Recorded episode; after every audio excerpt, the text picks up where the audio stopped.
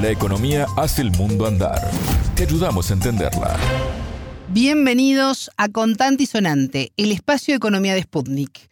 Soy Alejandra Patrone y me acompaña Natalia Verdún. Natalia, ¿cómo estás? Bienvenida. Gracias, Alejandra. Perú acaparó la atención en los últimos días por la crisis política que atraviesa. ¿Esto afecta a la economía? Lo vemos en este Contante y Sonante. El tema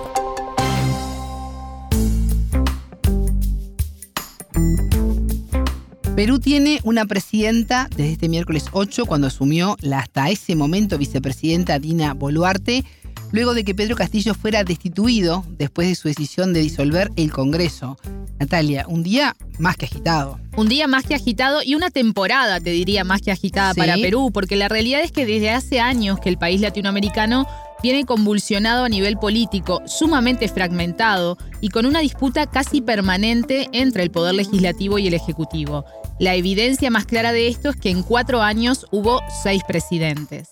Pero a nivel económico, el país registra un crecimiento desde hace por lo menos 20 años. A partir del gobierno de Alejandro Toledo, el PBI fue de 7% promedio por año, pero desde el 2014 las tasas de crecimiento han sido medio erráticas y algo bajas, de alrededor de 3 o 4%. Estoy citando a nuestro entrevistado, el economista peruano Raúl Mauro.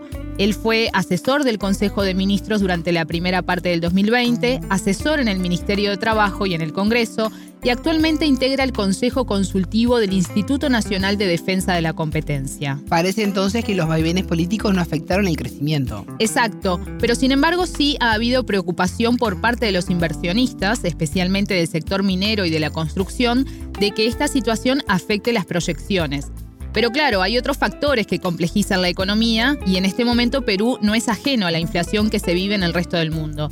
En el último año la tasa fue de 7,45%. Justamente esta semana el Banco Central aumentó la tasa de interés, Natalia. Sí, desde hace un año el banco ha venido subiendo esa tasa. Y acá es importante destacar que el Banco Central peruano es independiente lo que le ha servido para paliar, por ejemplo, la hiperinflación en los años 80, pero esa característica también restringe las decisiones políticas.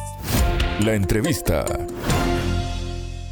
Pero ahora pues este tenemos un impacto digamos importado, podríamos decir que la inflación no se puede controlar por más que tengamos un BCR totalmente autónomo, ¿no? O sea, el BCR aumenta su tasa de referencia para buscar que controlar pero eh, eso de alguna manera también afecta la capacidad, digamos, del gobierno para tratar de reactivar la economía. Pues porque, por ejemplo, hasta hace poco ministro de Economía Burneo quería, bueno, logró finalmente que se apruebe su política esta de reactivación económica que estaba lanzando para tratar de inyectar algunos ingresos adicionales para que pueda de alguna manera alentarse la demanda interna, ¿no?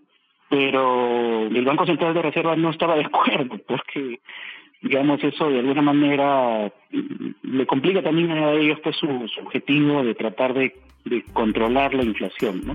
Natalia hablamos del crecimiento del PBI peruano y me interesa ahora saber más que nada para bajarlo un poco a tierra cómo se refleja esto por ejemplo en los índices de pobreza según datos oficiales, el 25,9% de los peruanos vive en situación de pobreza y los mayores niveles se dan en las zonas rurales de la sierra y la selva. Con respecto al tema de la pobreza, el Perú de alguna manera se acostumbraba, por así decirlo, a, predicar a, diestra y siniestra pues, de que se había logrado bajar la pobreza fuertemente, que teníamos más del 50% alrededor del 20%, 21%, ¿no? Y igualmente la pobreza extrema.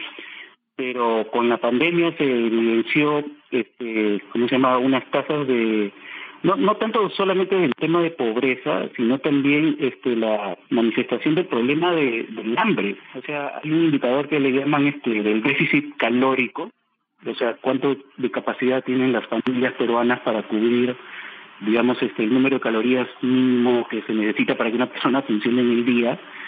Y resulta que esas mediciones salieron justo, digamos, eh, de manera desagregada eh, durante la pandemia y revelaron que en el caso de Lima Metropolitana está encima del 40% de la población. Eso claramente revela pues de que la inflación que se está, eh, digamos, manifestando actualmente afecta pues a las familias este, directamente de manera que digamos este no pueden cubrir su alimentación diaria. Para atender esta situación se implementó una política de entrega de bonos a las familias más vulnerables. Pero, dice el entrevistado, esto no atiende el tema de fondo que es el empleo. Perú tiene históricamente una alta tasa de informalidad laboral que en el segundo trimestre de este 2022 alcanzó el 73,9%. Y ese tema se intentó atender durante el gobierno de Pedro Castillo. Durante este gobierno se ha querido abordar esa problemática este, a través de algunas medidas muy concretas, ¿no? Este tema de la tercerización laboral y también este el problema del salario mínimo, ¿no? Que estaba postergado desde hace varios años, justo desde un poco antes de la pandemia, ¿no? Que no se llegó a aumentar este oportunamente.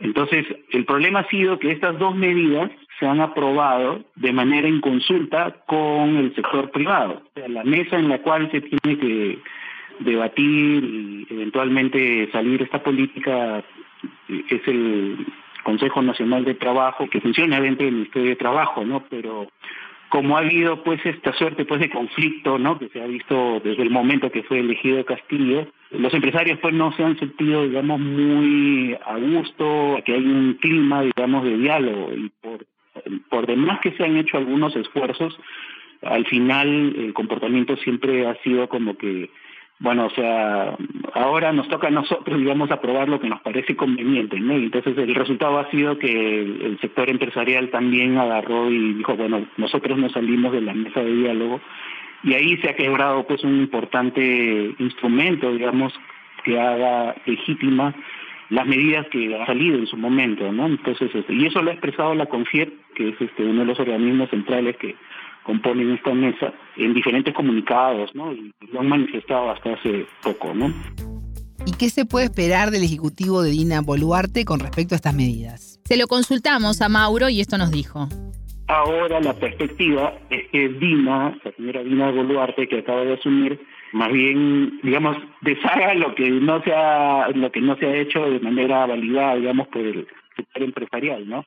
Entonces, hoy día, por ejemplo, el principal diario de Perú, el diario del Comercio, ¿no? Pone ahí una agenda, ¿no?